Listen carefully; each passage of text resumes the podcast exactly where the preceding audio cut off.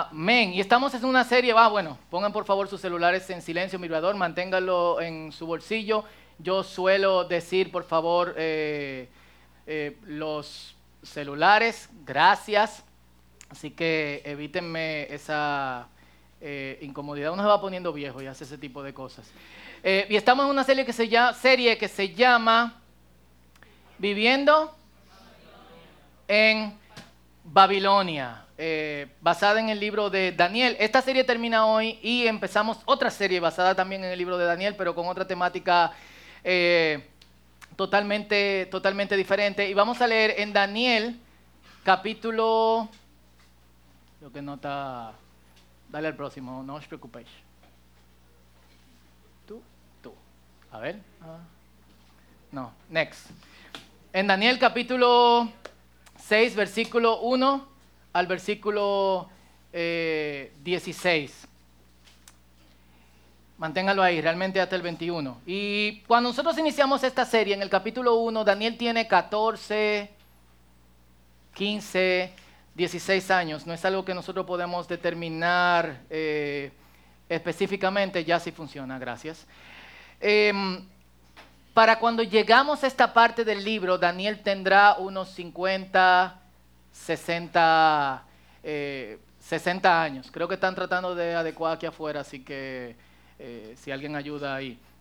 Eh, y el reino ha pasado de los babilonios a los medo-persas, que son los modernos iraníes. Y por quizá lo que pasó en el capítulo 5 o por lo que nosotros vamos a estar leyendo, leyendo en el día de hoy, Daniel logra ser un funcionario no solamente entre los babilonios, sino también entre los medos y los, y los persas. Es como, no, no, ese viejito tú tienes que usarlo porque el tipo está eh, del otro lado. Y leemos, empezando en el, en el versículo en el versículo 1, dice así, Darío el Medo decidió dividir el reino en 120 provincias y nombró a un alto funcionario para gobernar cada provincia. Asimismo, el rey escogió a Daniel y a dos personas más como administradores para que supervisaran a los altos funcionarios y protegieran los intereses del rey.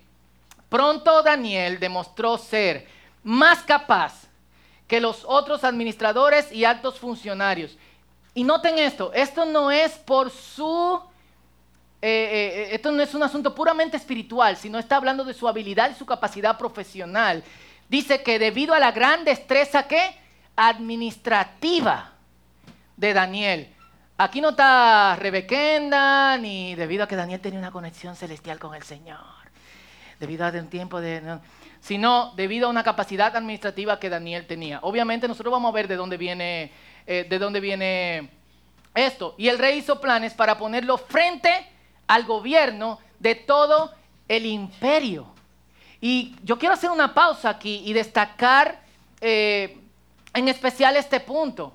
Porque de alguna otra forma, Daniel no es solamente el ejemplo de una persona que tiene una conexión íntima con el Señor, sino que Daniel también es el ejemplo de una persona que se desempeña de manera superior en su profesión y en lo que hace.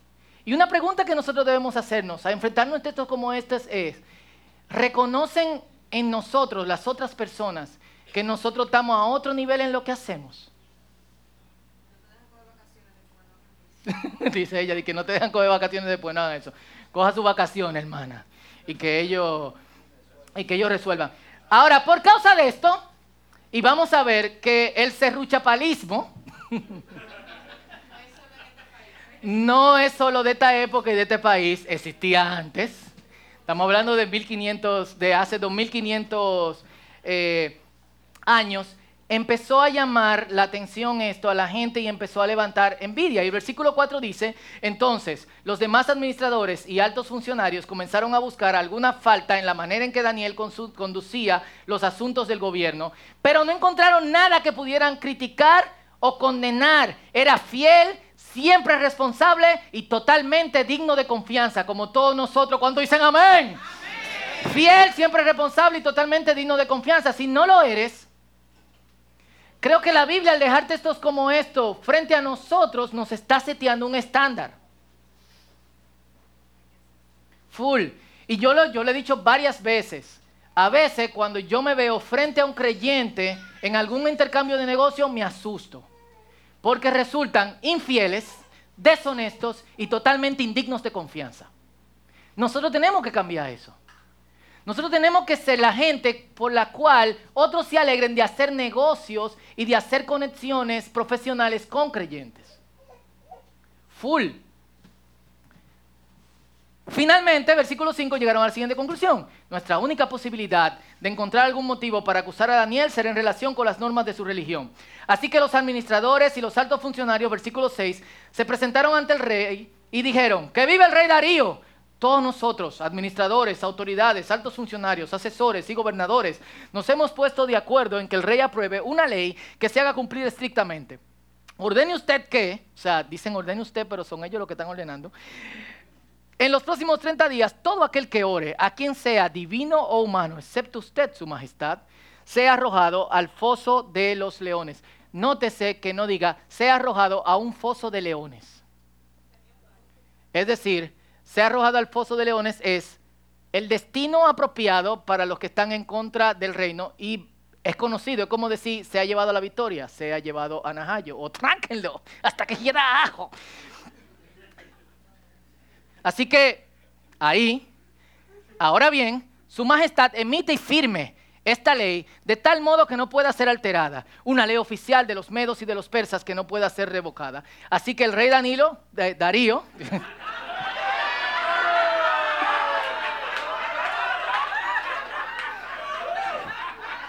firmó la ley. Lo dije, lo dije. Miren, en la época en que nosotros vivimos, yo, quiero hacer notar esto, en la época que nosotros vivimos es muy raro que se encuentre a alguien que dé su vida por algo. Cuando me refiero a esto no es que nos maten o que nuestra vida esté literalmente, físicamente en juego, sino también abandonar nuestro estilo de vida con el fin de nosotros rendirlo ante una causa superior y común. De hecho, eh, cualquier cosa que amenace ese estilo de vida, aunque sea algo que vaya a beneficiarnos en el futuro y a largo plazo, nosotros lo descartamos. Eh, ¿Tienen cuántas semanas subiendo la gasolina? Yo, yo, yo he propuesto varias, varias veces y en varios grupos donde se arma la discusión sobre la gasolina, el quille y ponen foto ahora de Haití, lo que está pasando allá y lo que sea. Vamos a dejar de manejar los próximos tres días, vamos a quedarnos en la casa. ¿Y qué dicen? Me van a votar. Yo no quiero que me voten. Ah, si yo no manejo, no como. Ah, si yo que sé cuándo, bla, bla. O sea, nosotros no estamos dispuestos a rendir, a atrasarnos un poquito con el fin de llamar la atención a un bien que sea superior y que de alguna u otra forma nos ayude a largo plazo. Estamos listos para criticar, pero no listos para nosotros rendir nuestra vida en ese sentido. Lo que nosotros llamamos influencers hoy son defensores y banderas de cierto estilo de vida. Y es de ese estilo de vida, de lo que nos ponemos, de lo que usamos, de dónde eh, comemos. Lo que eran influencers del ayer, como Daniel. Daniel resultó ser una persona de influencia defendían un estilo de vida mucho más alto. De hecho, esto es lo que dice la Biblia de Daniel en el versículo 3 del capítulo 6. En él radicaba un espíritu superior. Esta era la razón de su astucia, esta era la razón de su capacidad administrativa. Y esta tiene que ser la medida de nosotros. Porque de la misma fuente en que salió el espíritu superior de Daniel, es de la fuente que va a salir el espíritu superior en nosotros. Está ahí. Pero esto viene con cierto, eh, cierto estilo de vida. Hoy nosotros necesitamos más influencias en ese nivel. Lamentablemente, incluso la gente de influencia dentro de la iglesia apaña la influencia a lo que comemos, a lo que vestimos o a lo que usamos. Lamentablemente en vez de llevarnos a influencia, a romper la inmoralidad, la falta de ética, eh, de hecho el apego a, ciertos estilos de vida que de hecho nos arrastran a alejarnos de Dios. Pero no es lamentablemente lo que, eh, lo que está pasando. Y Daniel sabe de dónde viene ese espíritu superior. Y como sabe de dónde viene ese espíritu superior, Daniel no va a dejar que la fuente de su espíritu superior sea tronchada. O sea, literalmente, sin quererlo, esta gente tratando de buscar qué, es lo que tiene Daniel, encontraron que la fuente de Daniel es su vida, su religión, como ellos lo llamaron. El cumplimiento de la ley de su Dios. Cuando hacen esto, Daniel no se achicopala. La Biblia dice que cuando él oyó esto, fue a su casa, se arrodilló, se arrodilló como de costumbre en la habitación de la planta alta con las ventanas abiertas que se orientaban hacia, hacia Jerusalén. Tanto los judíos como los musulmanes oran en esa dirección. Daniel pudo cerrar la ventana. Él pudo orar debajo de su cama. ¿Te imaginas el chamaquito de, Daniel? Papi, te boca. Y Daniel, estoy orando. Vete, estoy orando. Estoy orando. Papá, te bocan unos medos, no pesa. Orando. Papá está orando, no puede. ¡Cállate! y la excusa para muchos creyentes no hacer la diferencia es, al hacer la diferencia yo voy a violar la ley. Daniel estaba violando la ley y la pregunta es cómo nosotros conciliamos lo que Daniel estaba haciendo con Romanos capítulo 13 versículo 1 y versículo 2 que dice, toda persona debe someterse a las autoridades de gobierno. ¿A quién le han dicho esto? Muchas veces. No protestes. Lo que hace el gobierno es la soberana voluntad del Señor. No hagas nada, ora. Está bien. Pues toda autoridad proviene de Dios y los que ocupan puestos de autoridad están allí colocados por Dios.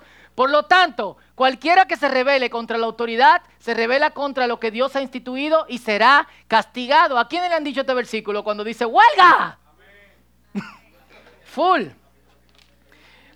Y, y de hecho, algunas personas cuando tú estás tratando de hacer algo que pueda hacer la diferencia, te persuaden como cállate, no proteste, no haga, no haga lío. Yo de hecho me imagino a los amigos de, eh, de Daniel escribiéndole algo así.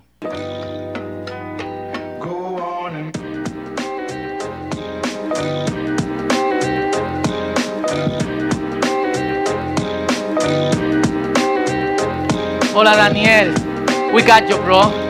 Están detrás de ti, pero te apoyamos.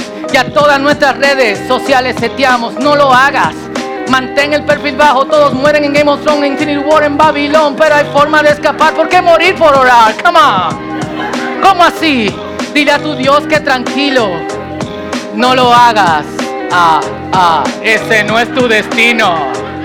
We got you, bro. No lo hagas. Tranquilo. Eh, ah. ¿Eh? Pero Daniel no coge ese corte.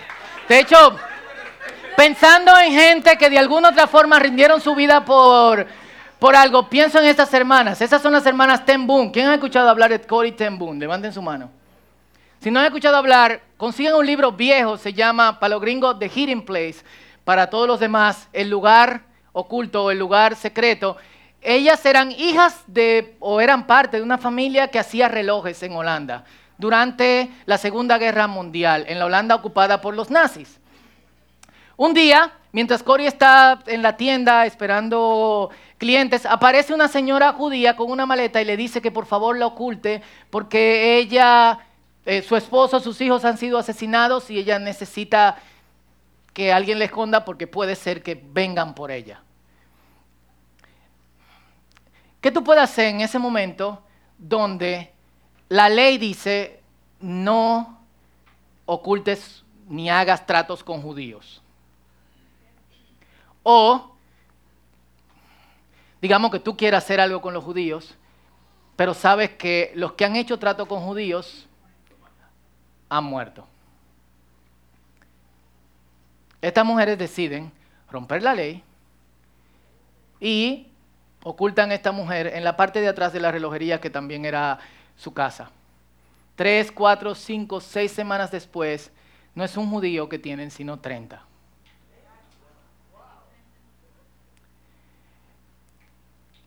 Dos, tres, cuatro, cinco meses después, no solamente tienen 30 judíos, sino que cuando los nazis van a preguntarle sobre el asunto, ellos prefieren ser enviados a un campo de concentración y ser torturadas antes de decir tenemos 30 judíos en la parte de atrás de nuestra casa. Es decir, estas mujeres, su hermana, la del principio, que se me olvidó el nombre, no voy a ser totalmente honesto, muere en el campo de concentración por no decir tenemos personas ocultas en nuestra casa.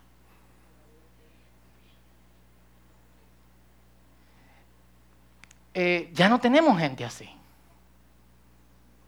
Full. Esta es la señora Boone unos, unos años antes de morir en 1983. Una de las historias que, que, más me han impactado sobre ella es que está 20 años después predicando en una... Ella sobrevivió, sus otros hermanos, su papá, una de sus hermanas eh, murió en el campo de concentración, creo que se llama Baloni. Eh, está predicando en una congregación en Alemania y al final se da cuenta que la persona que se va acercando a ella es el capitán del campo de concentración nazi donde murió su hermana.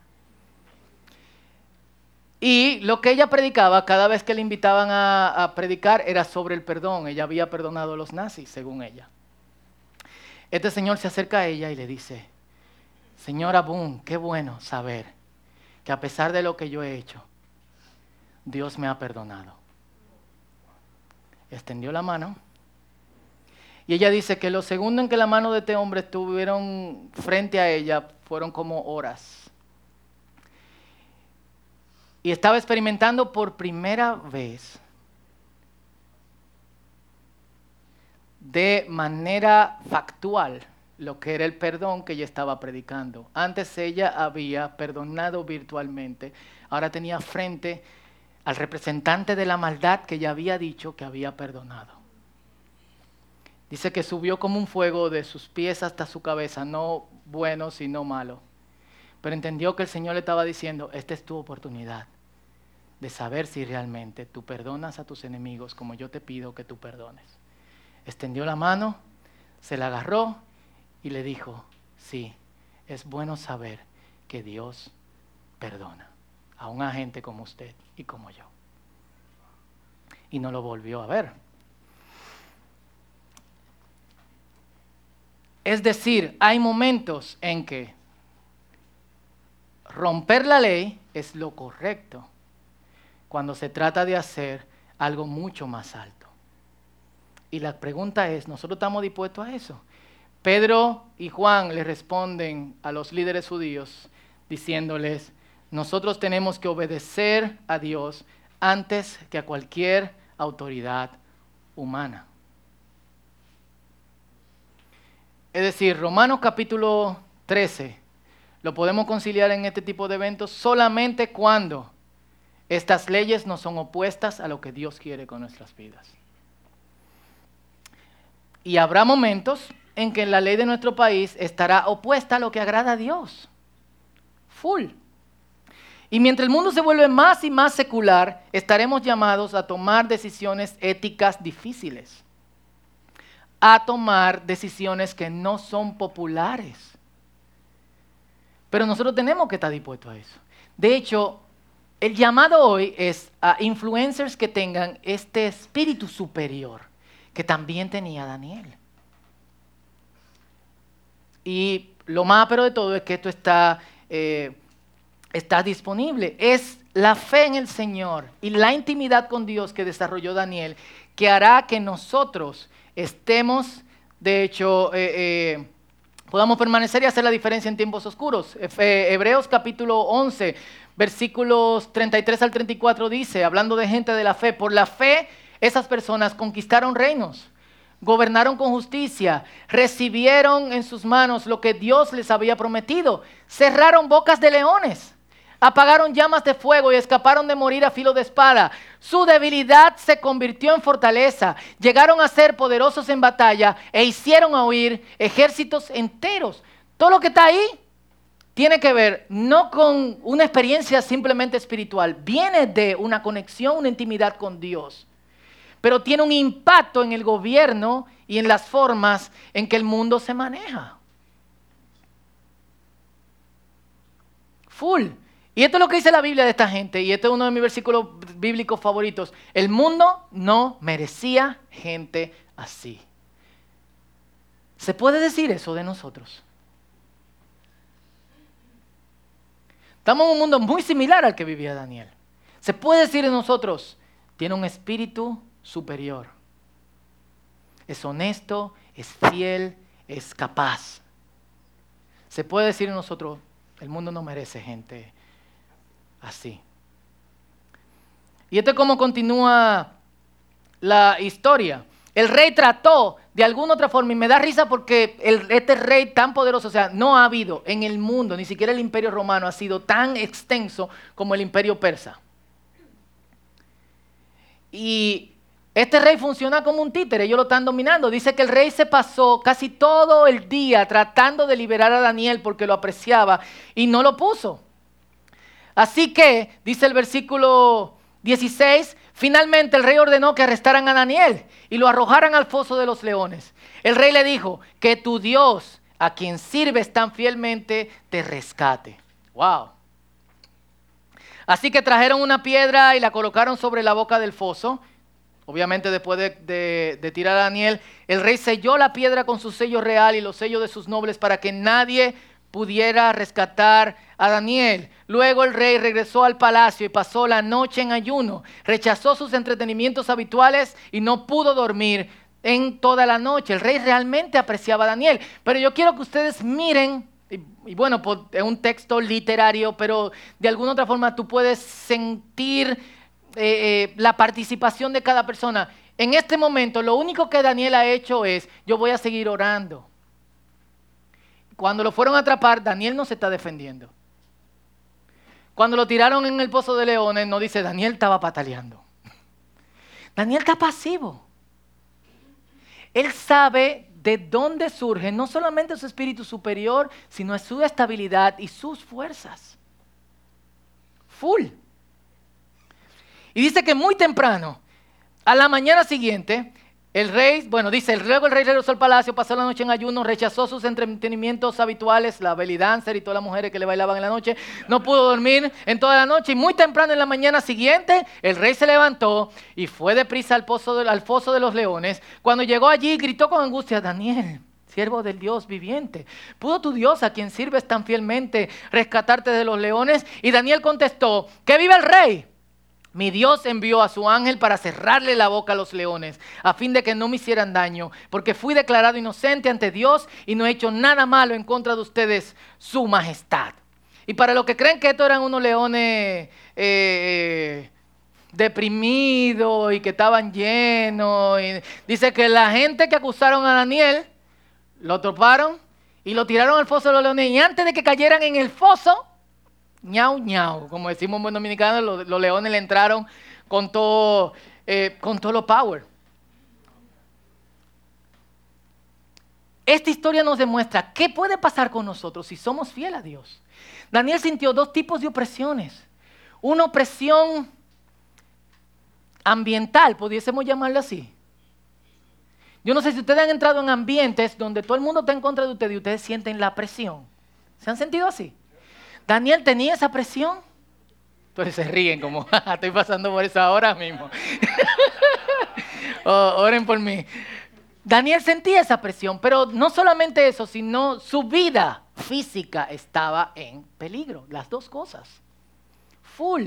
¿Y cómo él se demostró? Yo voy a seguir haciendo lo que he estado haciendo. Voy a seguir abriendo mis ventanas y voy a seguir orando todas las veces que siempre he orado. Y este es el resultado. Daniel fue ejemplo en esta historia de oración. Y, yo, te, yo te puedo decir, todos nosotros podemos conseguir ese espíritu superior. Y no es, no lo tomen como una frasecita motivacional, ese espíritu superior requiere trabajo. Ese trabajo es meternos profundos en nuestra intimidad con el Señor. Daniel no tuvo ese espíritu superior porque él estaba un día caminando y cayó un rayo y se le pegó. No, sino por lo que hacía, por su eh, conexión con el Señor, por su vida de, de relación y de intimidad con Él. Daniel mostró firmeza en las pruebas. No vemos un Daniel eh, eh, pataleando, no vemos un Daniel defendiéndose, no vemos un Daniel buscando forma de, él entiende que Dios lo va a defender. Y Daniel fue ejemplo de testimonio. Y como resultado de esto, fue libre. Esto es lo primero. En dos situaciones en lo que no parecía que podía ser liberado. Pero noten de dónde Daniel extrajo la fuente de su libertad. Estoy hablando de fuente todo este mensaje porque esto es muy importante. De su relación con Dios. Daniel experimentó la presencia de Dios. ¿A dónde? En el pozo. Con los leones. Yo imagino a Daniel cayendo fuga estaba el ángel del Señor esperándolo. Dime, Dani, ¿estamos aquí? ¿Quiere conocer mis leones? Este es el Trudis. Ven. Pero no muerde. El Trudy, ven. Tópale, tópale. Vamos, Daniel, vamos. Ella hace así cuando le gusta que le pasen la mano por la mano. Mire, este Leonidas, Daniel. Hola, Leonidas, ¿cómo tú estás? Ah, muchacho. Este es Laila, Daniel. Ah, son dos leonas y un león. Sí, sí, las leonas tienen eh, tienen, no tienen melena, los leones sí tienen melena. Qué chulo, Daniel. Ah, yo no sabía que, ah, pero, ah, eh, pues nada, vamos a estar tranquilos, Daniel. No toca una noche de hablar, quiero orar un ching. ¿Por qué no? Ahora vamos a hablar, un, vamos a hablar ahora, estamos cerca. ¿eh? Experimentó la presencia de Dios. Algo que nota aquí, por su firmeza en las pruebas, su oración y su testimonio, fue una oportunidad de evangelismo. El mismo rey dijo, al final del, capítulo usted puede leer, que todas las naciones y todos los pueblos sepan que el Dios de Daniel es el Dios. Esto no significa que el rey manda que todo el mundo adore a ese Dios, pero significa que da testimonio de Dios. Entonces, eso es sumamente pero porque a través de que tú esperes en el Señor en medio de la opresión, que puede ser virtual, puede ser ambiental y puede ser física. Tu espera en el Señor, en oración y en conexión, sin bajar, tus momentos de intimidad con Él van a resultar en bendición para ti, pero también en que otros conozcan al Señor a través de lo que Él está haciendo en tu vida. Full. Y por último, Daniel fue bendecido, es decir, lo pusieron en un puesto mucho más alto. Señoras y señores, este es un texto para que nos da un llamado a otro nivel de influencia. A un tipo de influencia que hace falta. A nosotros nos hace falta ese espíritu superior que se encontraba en Daniel. Pero nos hace falta gente que diga, esto es posible para todos. Full. Nos hace falta una conexión de intimidad con Dios que eleve quienes nosotros somos. Extrañamente, cuando nosotros nos preparamos para tener estas capacidades que Daniel tenía naturalmente, abandonamos o ponemos a un lado el tiempo que podemos dedicarle a la intimidad con Dios y que va a resultar en este espíritu superior. Cuando queremos ser mejores profesionales, mejor suspendemos la oración. Cuando queremos alcanzar cierto nivel o cierto estatus, mejor dejamos de congregarnos, dejamos de hacer ciertas cosas. El pasaje nos dice, eh, eh, eh, sigue haciendo esto, pero hay algo que tú no puedes abandonar. Porque eso es lo que realmente te va a hacer subir. Full. Y yo creo que lo que nosotros vimos en Daniel, libertad, experimentar, la presencia de Dios, que la palabra de Dios se, eh, se extienda y que sea bendecido, nosotros también podemos verlo en nuestras vidas. Entonces, oramos. Y yo quiero que oremos en dos sentidos. Oremos diciendo, Señor, nosotros queremos ser otra influencia. Full. Dos, nosotros, Señor, queremos un espíritu superior. ¿Cuánto quieren orar eso conmigo? Y donde estás, yo quiero que tú inclines tu cabeza, cierres tus ojos. Quizá tú te levantaste ayer, antes de ayer, esta mañana, y dijiste, ¿cuál es mi propósito? ¿Qué yo estoy haciendo aquí? ¿Qué yo voy a hacer con mi vida? Quizá tú llegaste hoy para recibir esa respuesta. Dios quiere que nosotros seamos de toda influencia, de, otra influencia. Y no una u otra persona aquí. Y de hecho aquí hay personas que obviamente van a ser más influencia que otros. Pero Dios quiere que todos lo seamos. Ese es el propósito de Dios con su iglesia. ¿Cuántos dicen amén? ¿Cuántos dicen amén fuerte? Es el propósito de Dios con nosotros. Y debemos levantarnos y abrir los ojos diciendo, Señor, ¿cómo puedo tener esta oportunidad de ser esta influencia? Pero Dios quiere que nosotros desarrollemos una intimidad mucho más profunda con Él. Y eso va a requerir un sacrificio. Oh, sí, hay muchas cosas que Dios puede hacer contigo. Y tú lo has escuchado en miles y cientos de mensajes de gente que dicen, tú puedes, a esto, a lo otro, pero eso no se logra arrebatando, eso no se, no se logra declarando, eso se logra en intimidad con Dios. Y se logra dedicándole tiempo a eso, tanto o más como tú lo dedicas a otras cosas. Y hoy, hoy nosotros vamos a hacer un compromiso de hacerlo. ¿Cuántos dicen amén a eso? Vamos a hacerlo. Quizá tú estás agobiado por prueba y ya tú no encuentras qué hacer y tú dices, otra más, ay Dios mío. El llamado es a descansar y a la tranquilidad. Y quizá la oración por influencia y un espíritu superior tiene que pausarse en este momento. Si tú eres la persona que está siendo golpeada constantemente, la oración debe de ser, yo quiero descansar en ti, Señor.